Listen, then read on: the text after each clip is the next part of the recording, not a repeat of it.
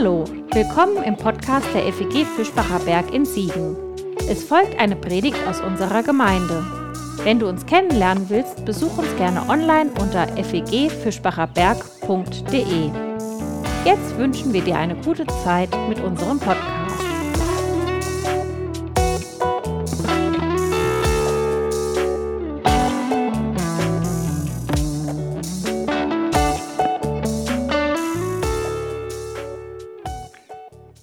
Einer Woche, in der Entschuldigung für, Entschuldigungen für schlechte Arbeit von höchster Stelle salonfähig gemacht wurden, da will ich mich kurz einreihen, bevor wir in die heutige Predigt einsteigen. Ich war in meiner letzten Predigt nicht sorgfältig genug und bin an mancher Stelle für manche zu weit gegangen. Ich stehe grundsätzlich zu allem, was ich gesagt habe und zur Hauptaussage der Predigt gab es für mich erfreulicherweise auch gar keine Beschwerden, aber das Wie, das ging teilweise ziemlich daneben. Und dafür bitte ich diejenigen um Verzeihung, die ich verärgert habe. Natürlich gibt es erklärbare Ursachen dafür, sowas kommt nicht aus dem Nichts, was ja schon dadurch angedeutet ist, dass ich nicht vor Ort sein konnte, aber dahinter will ich mich gar nicht verstecken. Ich hätte manches nicht so leichtfertig sagen sollen, wie ich es getan habe. Das hat bei manchen Assoziationen geweckt, die ich beim Schreiben nicht beabsichtigt und auch nicht erwartet hatte. Ich hätte anderes dringend hinzufügen sollen, um manche Vereinfachung zu vermeiden. Das habe ich versäumt und das tut mir leid. Danke für allen ehrlichen und für allen liebevollen Widerspruch. Bitte behaltet euch das bei. Sowohl den Widerspruch als auch das Liebevolle. Und nun zu heute. Wir schauen weiter in Texte und Erzählungen, die mehr oder weniger mit Ostern zu tun haben und in denen Frauen vorkommen oder zumindest mit gemeint sind. Der erste Teil des Predigtextes ist im Lukasevangelium die unmittelbare Fortsetzung von letzter Woche. Er bildet sozusagen die Grundlage für Teil zwei und den zweiten Predigtext. Wir haben letzte Woche schon gehört, das Lukasevangelium, das ist, wird von Fachleuten immer mal wieder als das Evangelium der Frauen bezeichnet, weil Frauen darin eine besondere Rolle spielen. Sie kommen überdurchschnittlich häufig vor. Wenn man heute über die Rollen von Frauen in Gesellschaft, in der Gesellschaft redet, dann gehört es ganz wesentlich zu den Anliegen, dass Frauen sichtbar werden. In allen möglichen Situationen, Positionen, Tätigkeiten. Einfach, weil sie ja de facto da sind. Und es ist heute vielen ein Anliegen, Geschichten von Frauen zu erzählen, weil unsere Kultur noch immer stark von Männergeschichten dominiert wird. Das zeigt ein kleiner Einblick in ein bisschen Statistik zum Thema Frauen und Männer. In Deutschland sind 51 Prozent der Menschen Frauen. Es gibt etwa eine Million mehr Frauen als Männer in Deutschland. Das ist jetzt vermutlich keine große Überraschung, diese Verteilung. Man würde ja tatsächlich ungefähr so 50-50 erwarten. Man könnte dann auf die Idee kommen, dass diese Verteilung doch auch in kleineren, in anderen gesellschaftlichen Bereichen ähnlich sein müsste. In unserer Gemeinde zum Beispiel ist es tatsächlich so, ich habe mal nachgeschaut, wir liegen mit 51 Prozent Frauen genau im Bevölkerungsdurchschnitt, aber ihr ahnt es und wisst es höchstwahrscheinlich, mitnichten ist das überall so. Allein im Deutschen Bundestag, also dem Gremium, das die Bevölkerung ja repräsentieren und eigentlich dann auch irgendwie wenigstens ein bisschen widerspiegeln sollte, da liegt der Frauenanteil im Moment bei gerade einmal 31 Prozent. Seit den 2000er Jahren ungefähr liegt der Wert um dieses Drittel herum. Der erste Deutsche Bundestag 1949 hatte einen Frauenanteil von knapp sieben Prozent. Heißt aber auch, dass sich seit gut 20 Jahren fast nichts mehr bewegt. Im Vergleich zum vorherigen Bundestag 2013 bis 2017, da ist der Anteil sogar ein bisschen weniger geworden. Und keine Überraschung dürfte sein, dass sich das in den unterschiedlichen Fraktionen unterschiedlich verteilt. Auch keine Überraschung dürfte das Verhältnis für die biblischen Personen sein. Nur neun Prozent der in der Bibel erwähnten Personen sind Frauen. Aber ist noch nichts darüber gesagt, welche Rolle sie spielen, und unser Bund FEG, der schafft diese Quote unter seinen PastorInnen nicht. Man muss ehrlicherweise dazu sagen, das geht ja auch erst seit zehn Jahren. Er liegt mit gut drei Prozent nochmal deutlich drunter. Tendenz ist aber steigend, soweit ich das beobachten kann. Ich glaube ja, eine gerechte Gesellschaft, und davon träumt ja die Bibel, davon träumt letztlich Jesus, davon erzählt die Jesusgeschichte, vor allem im Lukasevangelium. Solch eine gerechte Gesellschaft, die funktioniert nicht ohne Gerechtigkeit zwischen Männern und Frauen, zwischen den Geschlechtern, nicht ohne, dass Frauen auch sichtbar werden. Dass das längst nicht gegeben ist, das zeigen schon die eben erwähnten Zahlen ein bisschen. Und dass Frauen mit ihren Geschichten sichtbar werden, das scheint auch unter gänzlich anderen Bedingungen vor 2000 Jahren klar, aber ein bisschen das Anliegen des Lukas-Evangeliums zu sein. Besonders in unserem heutigen ersten Abschnitt aus Lukas 8. Das ist nur eine ganz kleine Notiz, die wir da lesen, aber ich finde, sie ist eine wahre Goldgrube. Und wir hören mal rein in Lukas 8, wieder nach der Bibel in gerechter Sprache. In der folgenden Zeit zog Jesus durch Stadt und Land, predigte und verkündete die Königsmacht Gottes. Mit ihm unterwegs waren die Zwölf und einige Frauen, die von üblen Geistern und Krankheiten geheilt worden waren. Maria, genannt die aus Magdala, aus ihr waren sieben Dämonen ausgefahren. Und Johanna, die Frau des Chusas, eines Beamten des Herodes. Und Susanna. Und viele andere Frauen, die ihnen nach ihrem Vermögen dienten. Klar, das ist auch wieder keine eigentliche Passionsgeschichte, die kommt gleich erst noch, aber diese kurze Notiz bildet die Grundlage. Denn hier werden sie ausdrücklich erwähnt, die Frauen, die Jesus bis ans Kreuz gefolgt sind und darüber hinaus. Jüngerinnen. Ausnahmsweise mal nicht nur mit gemeint, sondern ausgesprochen, angesprochen. Es wird von ihnen erzählt. Sie werden genannt, sichtbar gemacht, nicht künstlich, sondern einfach, weil sie da sind. Und sie durchbrechen das Bild von der reinen Männerwelt im Umfeld von Jesus.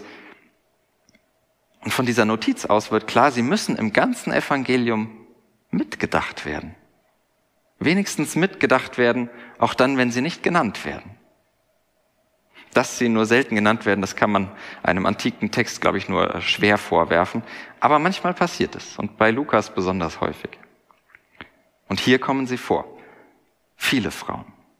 Und drei von ihnen werden exemplarisch genannt, stellvertretend für die vielen anderen Frauen, die mit Jesus unterwegs waren, die sich mit ihren Fähigkeiten, mit ihren Möglichkeiten in diese Jesus-Bewegung einbringen. Und allein diese drei Frauen, die erzählen schon eine riesige Geschichte. Sie erzählen eigentlich die ganze Jesus-Geschichte. Nämlich sie erzählen davon, wie Menschen einen Platz im Leben suchen und ihn manchmal finden. Und liebe Männer, dabei dürfen wir uns heute mal mit gemeint fühlen. Da ist die berühmt-berüchtigte Maria Magdalena die man häufig für die Sünderin von letzter Woche gehalten hat, was vom Text her aber nicht so richtig passt. Sie, Maria Magdalena, wird die erste Zeugin der Auferweckung sein. Kein Mann, sondern diese Frau Maria. Lukas nennt sie, macht sie sichtbar. Was ist ihre Geschichte? Welche Geschichte erzählt sie und bringt sie mit? Sie wird nur angedeutet, klar, aber Maria, das ist die beispielhafte Geschichte für mich ist es die beispielhafte Geschichte eines stigmatisierten Menschen. Mit sieben Dämonen hatte sie zu kämpfen. Das war ihr Ruf bis in diese Geschichte hinein, diese Notiz hinein. Und allein diese kurze Erwähnung erzählt mir von all den Menschen, die mit den Dämonen ihrer Vergangenheit kämpfen. Weil sie auf dieses Stigma festgelegt werden festgelegt auf diese Erkrankung, die dich gezeichnet hat. Ob man sie nun sehen kann oder nicht.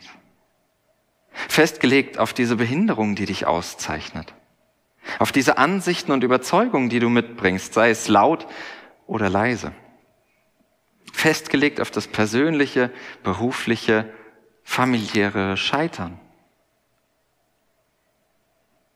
Und vielleicht kennst du das aus deiner eigenen Geschichte, diese Festlegung, ob sie jetzt nun stimmen oder nicht. Aber das, was man über dich erzählt, an der Uni immer nur eine von diesen komischen Christinnen,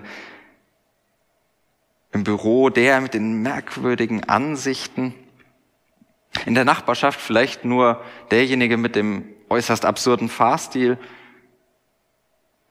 Ich habe sowas gerade vor zwei Wochen wieder erlebt. Das ist doch der, der dies und das. Was spielt jetzt mal keine Rolle. Aber das tut schon weh. Das triggert bei mir immer etwas, weil ich nicht so festgelegt werden möchte auf diese eine Sache, die Menschen vielleicht von mir wissen. Vielleicht geht's dir da ganz ähnlich. Aber wir sind so viel mehr als die Fragmente, die Menschen von uns kennen. Als es die vorherrschende Meinung von uns zu erkennen gibt. Aber wir sind auch so viel mehr Fragment. Sind doch nicht so eindeutig. Sind doch gebrochen. Gar nicht so glatt. Und immer noch mal anders, als die Leute es von uns meinen. Der jüdische Philosoph Emanuel Levinas beschrieb das einmal so einem Menschen begegnen, einen Menschen wirklich kennen, einem Menschen begegnen, das heißt von einem Rätsel wachgehalten zu werden. Weil jeder Mensch mehr ist als das, worauf er festgelegt wird. Und Maria, sie hält für mich einen Platz frei in der Jesusgeschichte für all diejenigen, die damit zu kämpfen haben, auf einen Teil ihrer Persönlichkeit von sich selbst reduziert zu werden. Und manchmal sind es vielleicht sogar wir selbst, die uns reduzieren. Die zweite Geschichte erzählt von Johanna. Auch wenn sie wieder nur über ihren Mann definiert wird, erscheint gerade, erscheint sie gerade dadurch als eine starke und emanzipierte Frau, die sich offensichtlich ihre Freiheit nimmt, trotz oder vielleicht sogar wegen der Stellung ihres Mannes. Sie lebt ihr eigenes Leben in dieser Jesusgemeinschaft und lässt sich offensichtlich nicht, offensichtlich nicht einfach auf eine Rolle als die Frau des Beamten reduzieren. Auch Johanna erzählt von der Suche nach dem Platz im Leben. Nur so ganz anders, fast gegensätzlich. Denn sie bringt kein Stigma, keine Festlegung auf ein Defizit mit, sondern sie bringt ihre Privilegien mit. Sie ist die Privilegierte, sie ist Teil der höheren Gesellschaft. Im Kreise der königlichen Beamten, da ist sie zu Hause. Das lässt sie hinter sich. Wenigstens für ihre Zeit in der Jesusbewegung. Oder wenigstens sie nutzt es für diese Jesus-Sache. Das eigene Stigma, das eigene Defizit zu sehen, ist ja relativ einfach. Da sind wir, glaube ich, ganz gut drin, sich die eigenen Privilegien einzugestehen. Das finde ich manchmal viel schwieriger weil sie ja zur Gewohnheit werden, weil ich sie irgendwann gar nicht mehr sehe, sie gar nicht mehr als Privilegien wahrnehme. Wer nie damit zu tun hatte, aufgrund zum Beispiel des eigenen Geschlechts benachteiligt zu sein, der hat vielleicht auch einen ganz anderen Sinn dafür, wie nötig oder unnötig Geschlechtergerechtigkeit ist, sei es in der Kultur, sei es allein in der Sprache, im Recht, in der Politik. Und ich stelle mir vor, dass Johanna eine ist, die ihre Privilegien kennt und sie nutzt. Nicht für sich, sondern für die Sache der Jesusgemeinschaft. Und das ist die Sache der Gerechtigkeit. Ich stelle mir vor, dass sie dort einen Platz findet, an dem sie nicht bloß über ihre Privilegien definiert wird, sondern wo ihre Privilegien einen Sinn bekommen. Wo all ihr Vermögen gesehen und wertgeschätzt wird. Das, was sie hat, was sie kann, wer sie ist. Auch sie findet ihren Platz in der Jesusbewegung. Und die dritte, die dritte Frau, die dritte Geschichte, das ist Johanna, äh, Susanna, nicht Johanna, Susanna. Über sie erfahren wir nichts weiter. Sie steht eigentlich nur für sich selbst für das, wer sie eben ist. Nicht die Frau von, nicht bloß über einen Teil ihrer Persönlichkeit definiert, sondern einfach sie, wie sie ist, wer sie ist. Als ganze Person. Und vielleicht darf man diese Notiz so auslegen, Von Menschen wie Susanna gibt es viele. Und vielleicht ist sie die Idealgeschichte, das, was auch ein Stück unserer Sehnsucht beschreibt, einfach da zu sein, einfach Susanna zu sein. Drei riesige Geschichten in nur ganz wenigen Worten. Geschichten von Stigmata, von Privilegien und von dem Wunsch, einfach zu sein, wer ich bin. Diese drei Frauen, die können unsere eigenen Geschichten repräsentieren. Und offensichtlich finden all diese Geschichten ihren Platz in der Jesusgeschichte, in der Jesusgemeinschaft. Ich würde sogar sagen, davon lebt diese Bewegung um Jesus herum. Davon lebt Kirche heute. Das ist der Pulsschlag von Gemeinde. Hier ist Platz. Hier ist Platz für Leute, die mit ihrer Vergangenheit kämpfen. Hier ist Platz für Menschen, die sich ihrer Privilegien ganz bewusst sind. Für Frauen und Männer, die einfach sein dürfen wollen, wer sie sind. Mit all dem, was sie mitbringen. Ich glaube, das ist der Pulsschlag der Jesusbewegung. Und das bringt uns zur zweiten Szene für heute.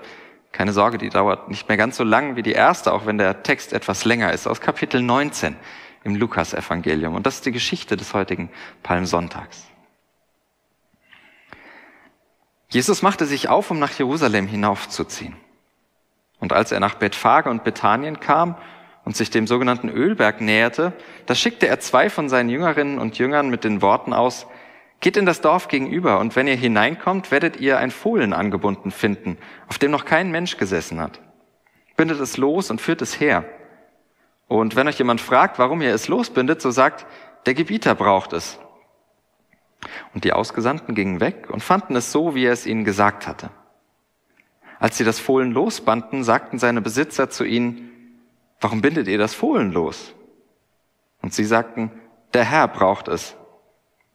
Und sie brachten es zu Jesus, warfen ihre Kleider auf das Fohlen und ließen ihn aufsteigen. Als er loszog, breiteten sie ihre Kleider auf dem Weg aus.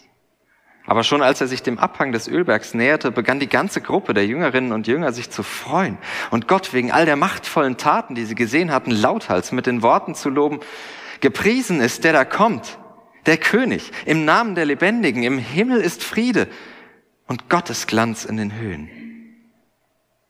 Und einige von der pharisäischen Gruppe sagten, abgewandt vom Volk zu ihm, Lehrer, verbiete das deinen Schülern und Schülerinnen. Er antwortete, ich sage euch, wenn sie schweigen werden, werden die Steine schreien. Wir ignorieren da manches ganz großzügig, die etwas skurrile Sache mit dem Esel ist natürlich eine Inszenierung von Sacharja 9, die wir eben schon gehört haben in der Lesung. Und mir geht's hier um die Jüngerinnen und Jünger, vor allem um die Jüngerinnen, die wir hier leider nur mitdenken müssen. Sie, die Jüngerinnen, unterscheidet nämlich etwas von den zwölf männlichen Jüngern. Sie, die Jüngerinnen, wurden nicht von Jesus berufen.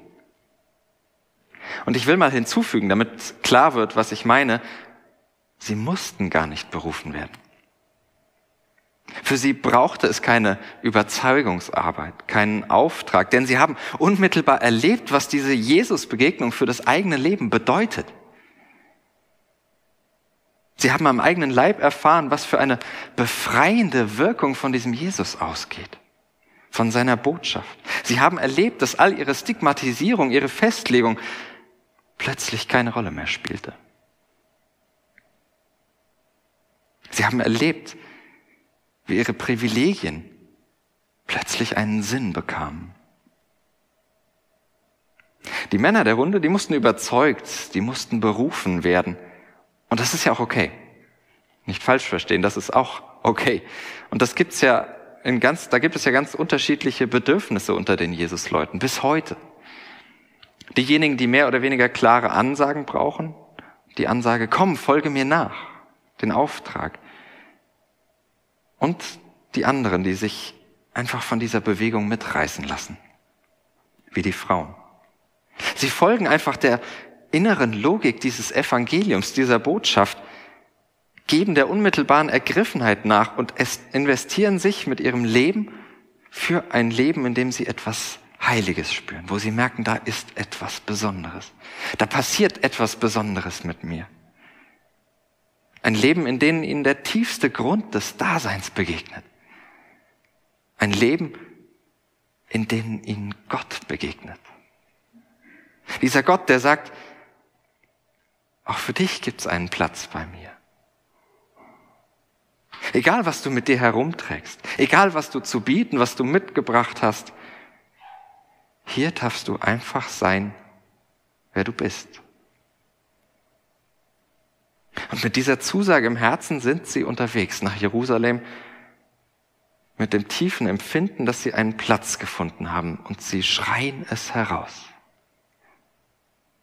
Sie schreien heraus, was sie erlebt haben. Sie stimmen ein in den Jubel derer, die Großes von dieser Botschaft erwarten. Die Männer, die erwarten vielleicht ein bisschen zu viel, habe ich gedacht, und sicher auch ein bisschen das Falsche. Wahrscheinlich erwarten sie tatsächlich den König, den politischen Herrscher, Befreier. Deswegen ist ihre Enttäuschung, davon sprich, sprechen die Ostererzählungen ja Bände, deswegen ist ihre Enttäuschung, Enttäuschung umso größer und sie werden einer nach dem anderen an dieser Enttäuschung scheitern. Die Frauen halten durch bis ans Kreuz und darüber hinaus. Sie sind es die als erstes das leere Grab entdecken werden. Und ich spekuliere mal, weil sie diese Botschaft auf eine andere Weise erkannt haben. Weil sie, auch wenn das kitschig klingt, den König als einen König der Herzen erkannt haben. Als einen König für ihr Leben. Sie haben gespürt, dass die von Jesus erwartete Befreiung eben nicht zuerst in politischem Umsturz beginnt und geschieht. Nicht in einer militärischen Befreiung von der Unterdrückung, sondern als Ende des Stigmas, als Sinn für das Privileg, als Befreiung von der Festlegung, als das tiefe, manchmal nur wenige Sekunden andauernde Lebensgefühl, da sein zu dürfen, Teil der Gemeinschaft zu sein angenommen zu sein. Mit allem, was da ist. Mit allem, was du mitbringst. Und ja, daraus kann, und ich glaube, das tut es auch, daraus kann eine weltverändernde Politik werden. Das ist eine Kraft der Veränderung. Und ja, das kann vielleicht sogar Gesellschaft heilsam durcheinanderwirbeln. Aber es beginnt mit dieser kleinen, mächtigen Botschaft, die diese Frauen offenbar tief ins Mark getroffen hat. Du gehörst dazu. Ganz egal, was du mitbringst, du hast einen Platz in dieser Gemeinschaft. Egal, was dich beschäftigt und egal, was du anzubieten hast. Was das für dein ganz eigenes Leben bedeuten kann, das weiß ich nicht. Vielleicht passiert es in der Familie. In der Familie, die an dir das liebt, was andere vielleicht nervig finden. Vielleicht passiert es in der Gemeinde, weil man hier mit deinem Scheitern liebevoll umgeht, dich nicht darauf festlegt. Vielleicht passiert es in einem gesellschaftlichen Engagement, weil du deine Privilegien für etwas Gutes, für Gerechtigkeit einsetzt. Es passiert jedenfalls überall da, wo dir dieses Gefühl aufleuchtet, ja, hier habe ich einen Platz und hier darf ich gerade sein. Immer wenn ich diese Botschaft für mich selbst höre, wenn ich ihre Kraft in meinem eigenen Leben spüre, weil ich da sein darf, dann will ich einstimmen. In diesen Gesang, in diesen Schrei, den sie heraussingen, der sich nicht kleinkriegen lässt. Der seit 2000 Jahren erklingt und schon länger. Den zur Not die Steine übernehmen, weil er so wichtig ist für jedes einzelne Leben. Ich will einstimmen in diesen Ruf mit meinen Worten, die vielleicht sein könnten, gepriesen ist, der da auf mich zukommt, mich annimmt, überwältigend, im Namen des heiligen Lebens, dann geht mir ein Himmel auf, voller Friede und Gottesglanz, erhebt mich zu neuen Wegen, weil ich sein darf, weil du sein darfst. Einfach du. Immer wieder. Und dann wird es auch schon ein klein bisschen Ostern. Amen. Das war's für heute. Um keine neue Folge zu verpassen, kannst du den Podcast einfach auf deinem Smartphone abonnieren. Mehr Informationen findest du unter fegfischbacherberg.de. Wenn es dir gefallen hat, lass uns gerne einen Kommentar oder eine Bewertung da und sag es weiter. Tschüss und vielleicht bis zum nächsten Mal.